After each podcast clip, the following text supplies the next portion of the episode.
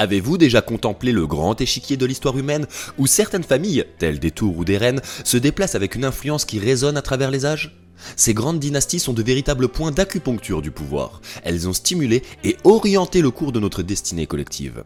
Leurs empreintes sont profondes, leur héritage complexe. Elles sont les architectes silencieux de civilisation, les mécènes des arts et les stratèges de guerre qui ont façonné le monde à l'image de leurs ambitions. Quelle est donc la portée véritable de ces dynasties contemporaines, dont les ramifications s'étendent bien au-delà des frontières et des siècles? Prenons les Rothschild et les Rockefeller. Ces noms résonnent avec force, évoquant des empires financiers, souvent qualifiés de philanthropiques, dont l'influence a redessiné le paysage moderne. Leurs décisions sont comme des vagues, partant des centres névralgiques de la finance et de l'industrie. Des vagues qui vont toucher plus tard les rivages de la société, de l'économie et de la politique.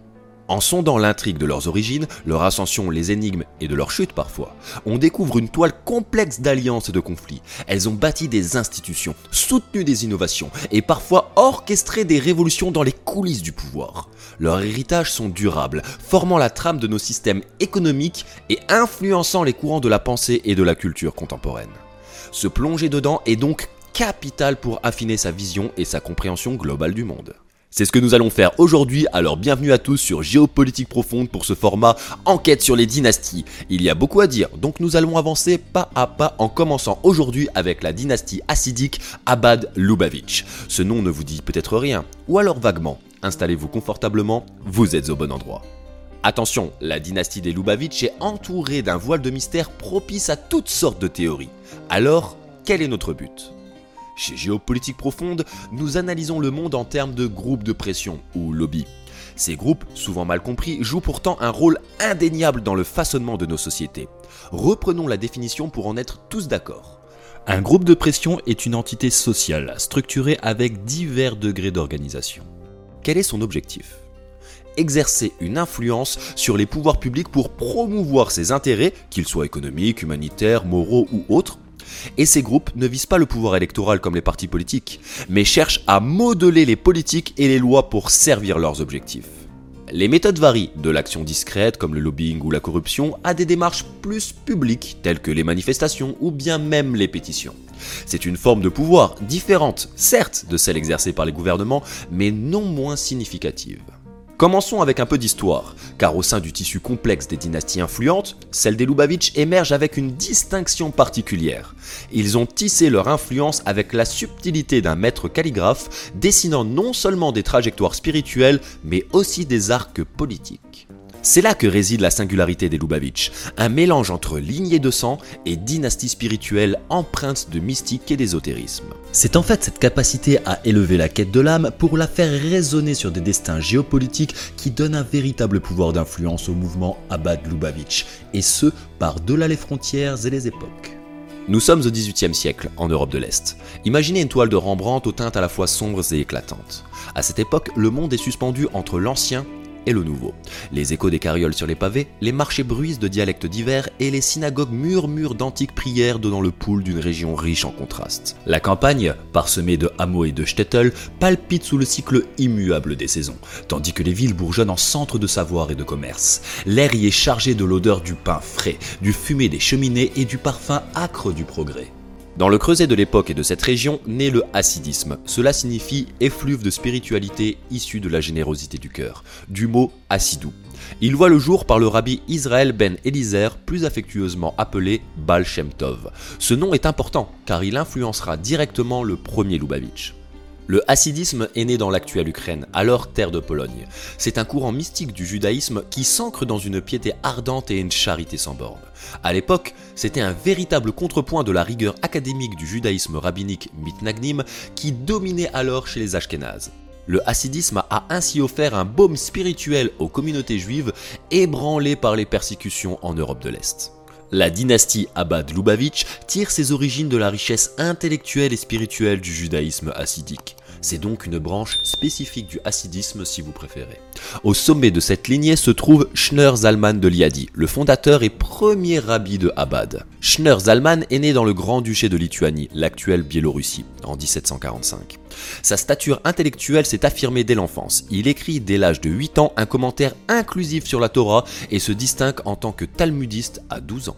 Rappelons que le Talmud est un pilier de la pensée juive. C'est une compilation dense et complexe de discussions rabbiniques, divisée en deux parties. La Mishnah, première codification de la loi orale juive, et la Gemara, qui analyse et commente la Mishnah. Le tout forme un dialogue continu sur la loi, l'éthique et la vie quotidienne. Autre information importante, le terme schneur peut être décomposé en deux mots hébreux. Schnei, signifiant deux ou double, et or, signifiant lumière. Ainsi, schneur peut être interprété comme deux lumières ou double lumière. Dans le contexte acidique, ce prénom est associé à des figures emblématiques. Revenons à notre Schneur, le rabbi Zalman, premier de la dynastie Lubavitch. Après avoir été introduit aux sciences, à la philosophie et à la Kabbale, Schneur Zalman est devenu disciple de Dovber de Meserich, le grand Majid, qui lui-même était successeur de Baal Tov, le fameux fondateur du hassidisme dont nous parlions. On comprend comment le rabbi Zalman a donc été influencé par celui-ci. À l'âge de 22 ans, Rabbi Zalman est nommé Majid de Liozna, un rôle qu'il a assumé jusqu'en 1801. Sa spiritualité a énormément marqué son temps. Il s'est distingué par sa capacité à traduire les émotions exaltées du hassidisme en un système de pensée structuré accessible à l'intellect. Cela a donné naissance à la philosophie de Shabbat, un acronyme de Shokman, Bina et Da'at pour sagesse, compréhension et connaissance. Ce sont les trois facultés intellectuelles de l'âme selon la Kabbale. Maintenant, entendez Shabbat et Abad de la même manière, même s'il s'agit de deux prononciations différentes. Et par Reb, entendez chef spirituel, simple formalité pour que tout le monde comprenne. Les leaders suivants de la dynastie Abad Lubavitch ont continué à enrichir ce patrimoine. Le fils de Rabbi Zalman a approfondi l'accès à la mystique juive et son petit-fils a renforcé la jurisprudence assidique tout en s'engageant dans la sphère publique. Un autre leader notable a introduit une approche pragmatique dans la défense des droits juifs et son successeur a joué un rôle clé dans l'éducation juive. Finalement, la dynastie s'est élargie aux États-Unis, influençant fortement la littérature assidique. Ces figures, chacune avec sa propre vision, ont contribué à la richesse et à la diversité de la tradition Abad Lubavitch.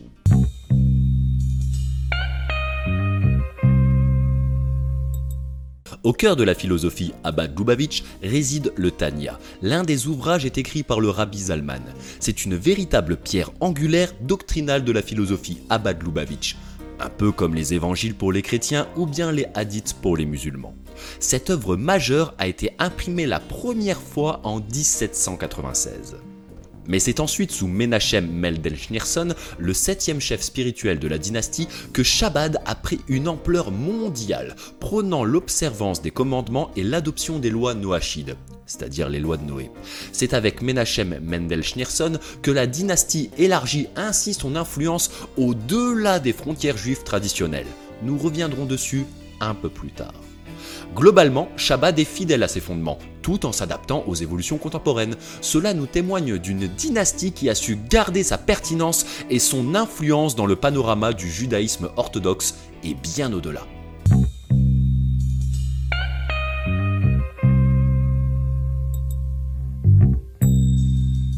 Dès ses débuts, il y a 250 ans, le mouvement s'est répandu à travers la Russie et les pays limitrophes. Il apportait des réponses spirituelles et un sens communautaire aux érudits et au peuple. Concentrons-nous sur Menachel Mendel Schneerson, car c'est celui qui a mis la dynastie Lubavitch sur la scène mondiale. La dynastie connaît alors une expansion géographique et démographique sans précédent. Sous son impulsion, le mouvement a développé des institutions dans environ 950 villes à travers le monde. Au début du 21e siècle, on estime le nombre de ces institutions à 3300 réparties dans 75 pays. Ces institutions offrent des activités de sensibilisation et d'éducation dans des centres communautaires, les synagogues, les écoles et proposent même des camps de vacances. Aujourd'hui, présents dans plus de 100 pays et dans les 50 États américains, les centres communautaires juifs et les synagogues à Bad Lubavitch nous illustrent bien la portée mondiale de cette branche du hassidisme. Les maisons Shabbat, fondées au début par Menachem Mendel Schneerson en personne, disséminent le judaïsme traditionnel du mouvement Shabbat dans le monde entier. Ces maisons sont animées par les rabbins Chaliak et leurs épouses Chalouka, qui se consacrent à la mission de renforcer l'identité juive. En plus de ces centres communautaires, le mouvement compte aujourd'hui quasi 5000 familles d'émissaires qui gèrent plus de 3500 institutions dédiées au bien-être des juifs dans le monde entier, avec un personnel qui se chiffre en dizaines de milliers de personnes. Cela fait de Chabad Lubavitch la plus grande et la plus dynamique organisation juive au monde.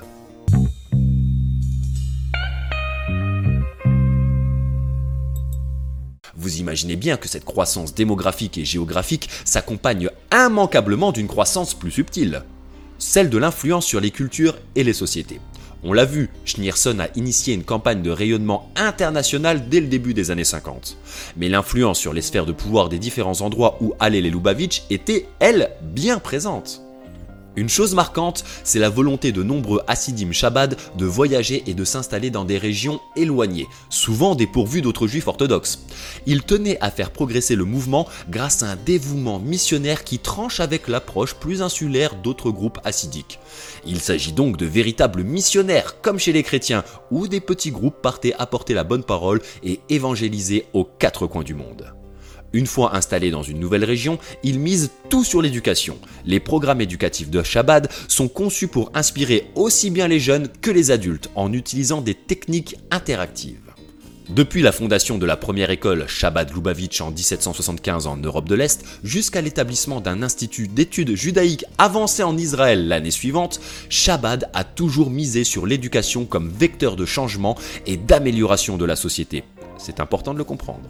La présence de Shabbat dans l'espace public et la conscience collective mondiale est remarquable, avec des initiatives dans des domaines clés de la vie juive, notamment les centres de garde d'enfants, les écoles maternelles et les campus universitaires. Shabbat se distingue également par la pratique publique du judaïsme, comme l'allumage des bougies de Hanouka et de Shabbat et le port des tifélins par les hommes adultes. La dynastie Lubavitch a usé de la persuasion pour faire croître son influence, et ce tout au long de son histoire. Cela fonctionnait mieux que la simple fertilité organique d'autres groupes acidiques. C'est avec cette persuasion que son influence culturelle transcende les frontières traditionnelles de l'orthodoxie juive. L'accueil d'éléments extérieurs à la communauté a introduit de nouveaux aspects culturels au sein de Shabbat, tels que l'écriture, la musique, la danse, les beaux-arts, le théâtre et le cinéma. L'impact culturel et social de Shabbat avec ses contributions à la littérature, à la musique et aux arts, ainsi que son rôle dans l'éducation et les institutions communautaires, souligne son plus large rôle dans la géopolitique contemporaine. Elle cherche à transformer les juifs non observants en assidim Lubavitcher et cela va même plus loin. Shabbat s'efforce d'accélérer le processus de rédemption avec des implications potentielles non seulement pour la diaspora juive, mais aussi pour les relations internationales dans leur ensemble. Pour cela, elle promeut sans contexte les lois de Noé comme obligation morale universelle. Vous l'aurez compris, le verre est dans le fruit.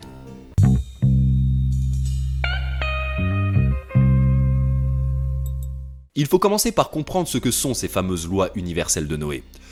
Universel, c'est le terme pour dire que vous êtes directement concerné, même si vous êtes le plus fervent des athées. Les lois noachides, ou les sept commandements donnés à Noé après le déluge, constituent un cadre éthique universel dans le judaïsme destiné à l'ensemble de l'humanité. Donc, tous les non-juifs doivent observer ces sept lois et doivent tout faire pour aller dans ce sens. Ce corpus de préceptes repose sur des principes fondamentaux de moralité et inclut des interdictions comme l'idolâtrie, le blasphème, le meurtre, le vol, l'immoralité sexuelle, le déchirement d'un animal vivant pour en consommer la chair, ainsi que l'injonction d'établir des systèmes de justice. Pourquoi vouloir imposer ces sept lois au monde?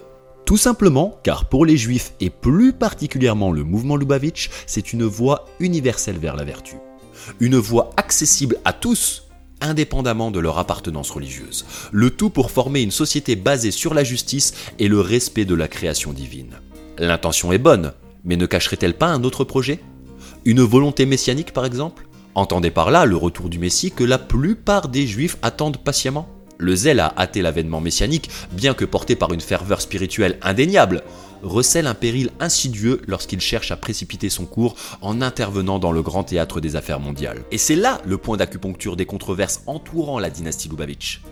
Si cette quête est menée sans discernement, elle risque de sombrer dans l'ubris, où l'aspiration à l'élévation spirituelle se mêle dangereusement au jeu de pouvoir terrestre.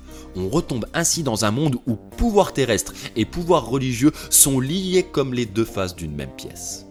En cherchant à façonner le destin des nations pour un dessin théologique, voire eschatologique, on s'expose à la croyance que l'on peut diriger matériellement le flux imprévisible de l'histoire, quitte à empiéter sur la seule volonté divine.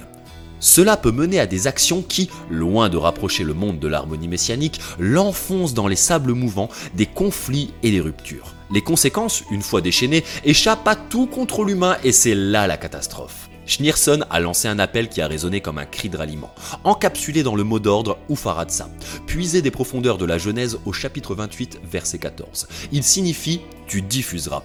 Il exhortait ses fidèles à tisser des liens indéfectibles avec chaque âme juive errante et ainsi précipiter le renouveau du monde sous le signe de la foi. Car oui, dans la tradition juive, à la fin des temps, chaque juif aura retrouvé sa piété et sa terre promise.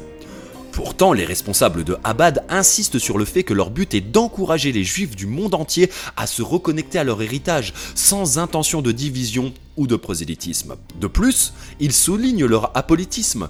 Pour eux, leur interaction avec les gouvernements et les entités politiques vise uniquement à promouvoir la paix et le bien-être des communautés juives. Est-ce seulement bien vrai?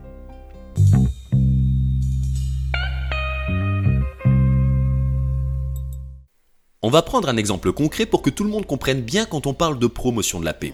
Et au passage, vous allez comprendre jusqu'où va la puissance d'une dynastie comme celle des Lubavitch. Toujours ce même Rebbe Schneerson, il s'était immiscé dans l'écheveau du conflit israélo-arabe avec une fermeté inébranlable. Il martelait la position que toute rétrocession de territoire israélien équivaut à un péril imminent pour les juifs en terre d'Israël. Cela est interdit par la sainte Halakha, qui est la partie législative du Talmud qui définit les règles de conduite civile et religieuse. Schneerson soutient avec conviction que la moindre inclination vers des négociations territoriales trahirait une vulnérabilité, invitant ainsi à des agressions accrues contre le peuple juif et menaçant l'essence même de leur survie. Cette vision inflexible de Schneerson, imprégnée de convictions messianiques, résonne avec une pertinence troublante dans le contexte contemporain, notamment face à la recrudescence des tensions du conflit israélo-palestinien depuis octobre 2023. L'empreinte de telles personnalités qui puisent leur influence dans les profondeurs de la tradition hassidique Lubavitch souligne des interrogations quant à l'authenticité de la quête d'une solution à deux États. Lorsque l'idéologie religieuse s'entrelace avec le pouvoir politique, la volonté des dirigeants israéliens de parvenir à une paix durable est scrutée avec scepticisme. Faut-il alors envisager qu'au cœur de ces leaders se cache peut-être un désir tacite d'un destin unilatéral dicté par des aspirations eschatologiques plutôt que par la recherche d'une coexistence pacifique si la foi qui anime l'intégralité de votre existence depuis votre plus tendre enfance vous enseigne que céder un bout de territoire, c'est s'éloigner de la volonté divine, donc de la venue du Messie, vous imaginez bien que la solution diplomatique va être complexe. Il s'agira de savoir en quelle proportion ce conflit est dirigé par ses aspirations théologiques messianiques. Cependant, je pense que vous avez compris l'importance qu'a une telle dynastie, et si vous n'en êtes pas encore convaincu, nous allons voyager à travers différents pays et époques pour appuyer ce fait. L'exemple avec ce qui se passe à Gaza est parlant et surtout actuel, mais d'autres événements montrent un entrelacement très profond entre la vision Lubavitch et de nombreux politiques d'échelle nationale. Alors à ce stade, est-on loin de la définition du groupe de pression? À vous de juger.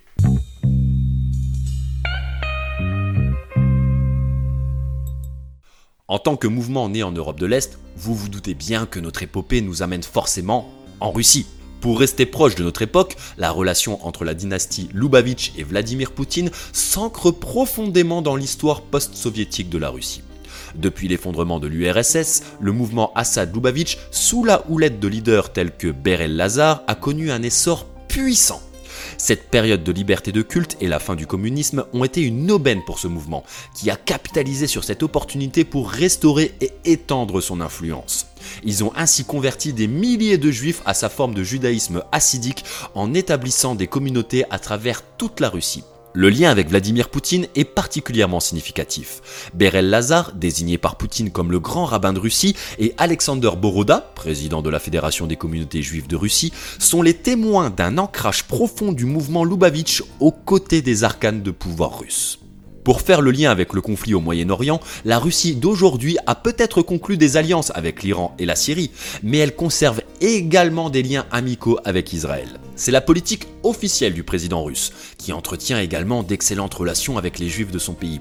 Un grand nombre de ses conseillers sont juifs. Il choisit comme partenaires commerciaux des oligarques juifs. Il est très proche du grand rabbin de Russie, le Rav Berel al-Lazar, et il lutte contre l'antisémitisme en Russie. En quelle proportion ce lien fort a-t-il été influencé par la dynastie Lubavitch? C'est là toute la question.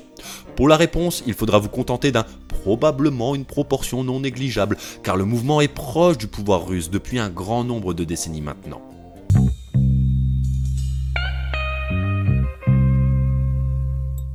Regardons maintenant de l'autre côté du globe avec les États-Unis. Là aussi, la dynastie Lubavitch a su se positionner comme un acteur non négligeable sur l'échiquier politique américain. Cette proximité avec le pouvoir politique s'illustre à travers plusieurs faits marquants. Prenons par exemple le rabbi Menachem Melder figure emblématique de cette dynastie dont on a déjà parlé. Sa capacité à toucher les cœurs a même atteint la Maison Blanche. Un des moments clés de cette relation privilégiée fut en 1981 lorsqu'il a reçu la médaille d'or du Congrès, une distinction rarement attribuée à des leaders religieux. Autre exemple, sous les présidences de Ronald Reagan et de Joe Biden, la journée de l'éducation et du partage aux États-Unis fut proclamée en l'honneur de l'anniversaire du Rabbi Schneerson. Cet acte symbolique montre la reconnaissance officielle au-delà de la simple courtoisie, surtout lorsque l'on connaît l'intérêt des Lubavitch pour faire passer des idées par la voie éducative. Sous les différentes administrations américaines d'ailleurs, cette proximité s'est maintenue. Les présidents Bill Clinton, Bush, Trump et Joe Biden ont par exemple tous rencontré des représentants de la dynastie Lubavitch, témoignant de la continuité de cette relation spéciale. Ivanka Trump, la conseillère de l'ancien président américain, a même prié sur la tombe du rabbin Schneerson pour la réélection de son père. Ces exemples ne sont pas des anecdotes isolées, mais bien des manifestations d'un phénomène plus large, l'habilité d'une dynastie à naviguer dans les antichambres du pouvoir politique. Cette capacité à établir des liens durables et significatifs avec l'administration politique la plus puissante du monde et des politiciens au plus haut rang à travers le monde entier démontre une compréhension fine de la géopolitique.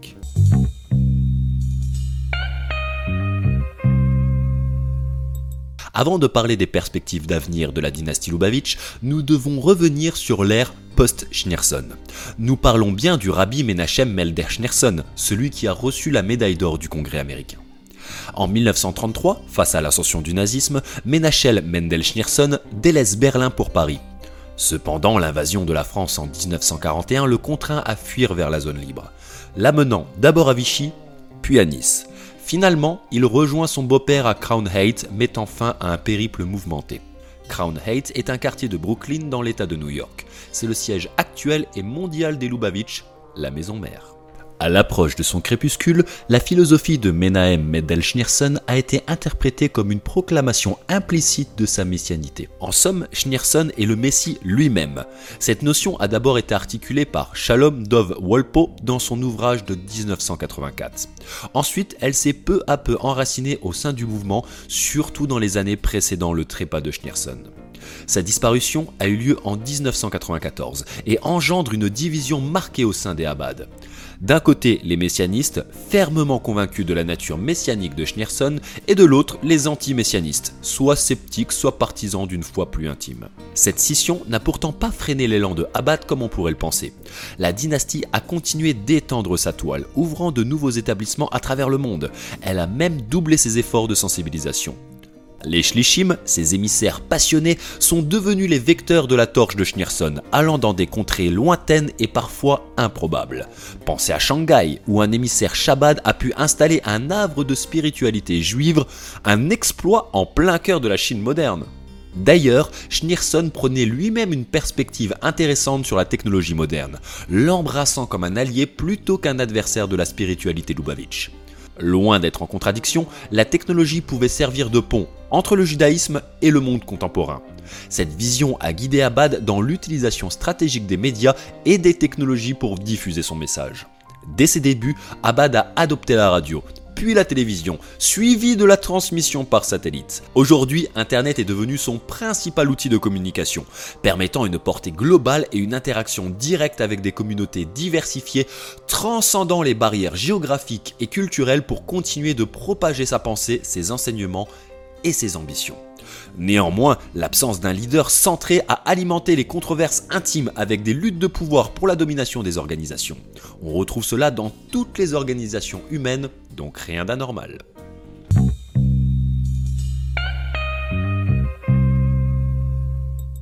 La dynastie est cependant toujours présente. Sa dynamique face aux enjeux contemporains est teintée d'ironie. La laïcité, avec sa séparation stricte entre religion et État, pose un défi fascinant pour une communauté où la foi imprègne chaque aspect de l'existence. Comment rester authentique dans un monde qui marginalise souvent les croyances? L'intégration culturelle est un autre terrain complexe. Imaginez un émissaire Shabbat à Tokyo, cherchant le lien entre le riche héritage hassidique et les nuances subtiles de la culture japonaise. C'est un véritable défi. Plus sérieusement, les tensions géopolitiques ajoutent une couche supplémentaire de complexité et c'est là où tout se mélange. Comment occulter la dimension profondément messianique de cette organisation? Schneerson insistait inlassablement sur la nécessité d'accélérer l'avènement du Messie. Il exhorte ses disciples à s'engager activement dans le Kirouv, le processus visant à ramener les juifs non orthodoxes vers l'orthodoxie. Je vous rappelle son mot d'ordre, Ufaradza, tu diffuseras. Cela symbolise bien son appel à ses fidèles pour précipiter les temps messianiques. Maintenant, comment ne pas imaginer que la branche de la dynastie étant actuellement en Israël n'est pas une lecture messianique et même eschatologique des événements? Le lien entre Israël et la dynastie Lubavitch remonte au fondateur. Depuis 1776, Abad Lubavitch joue un rôle actif au sein de la communauté juive en Terre Sainte. Il collecte des fonds à travers l'Europe et l'organisation soutient financièrement les résidents d'Israël en difficulté. Là aussi, ils sont liés au pouvoir. Les villes principales sous influence Lubavitch incluent Kfar Abad, fondé en 1948, Nahalat Ar Abad à Kiryat, Malachi et Kiryat Shabbat de Safed, fondés en 1979.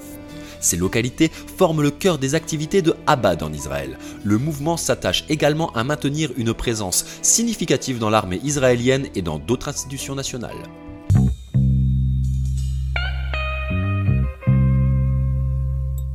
Ces défis exigent de la dynastie Lubavitch une adaptabilité remarquable dont elle a déjà fait preuve au fil des époques et de leur lot de tourments. Et c'est peut-être là que s'arrête notre voyage autour de la dynastie Lubavitch. Alors peut-on voir cette grande famille des Lubavitch comme un groupe de pression? C'était là toute la question que nous avions en fil conducteur. Dans quelle proportion la réponse est-elle positive ou négative? À vous d'en juger en commentaire. Et gardons un regard froid et analytique sur les enjeux de pouvoir qui s'opèrent dans notre monde en ce moment même. Si la vidéo vous a plu et si vous voulez d'autres analyses et d'autres enquêtes sur des grandes dynasties, des grandes familles qui ont été ou sont toujours des points névralgiques du pouvoir et de l'influence, faites-nous le savoir en mettant un j'aime et en partageant la vidéo. On se retrouve aussi dans la partie commentaires pour continuer le débat. Ainsi, vous pourrez nous proposer quelle grande dynastie vous souhaiteriez que nous traitions dans le prochain épisode. En attendant, un grand merci à vous et on se dit à très bientôt sur Géopolitique Profonde. Au commencement était le verbe. Spoiler alerte, pour dire ce que l'on veut, il faut être libre financièrement. La meilleure façon de se payer un costard, c'est de travailler. Alors merci. Merci d'avoir cru en nos différents projets. Merci d'avoir toujours soutenu l'information libre et indépendante de géopolitique profonde. Si toute cette aventure a été possible, c'est grâce à vous.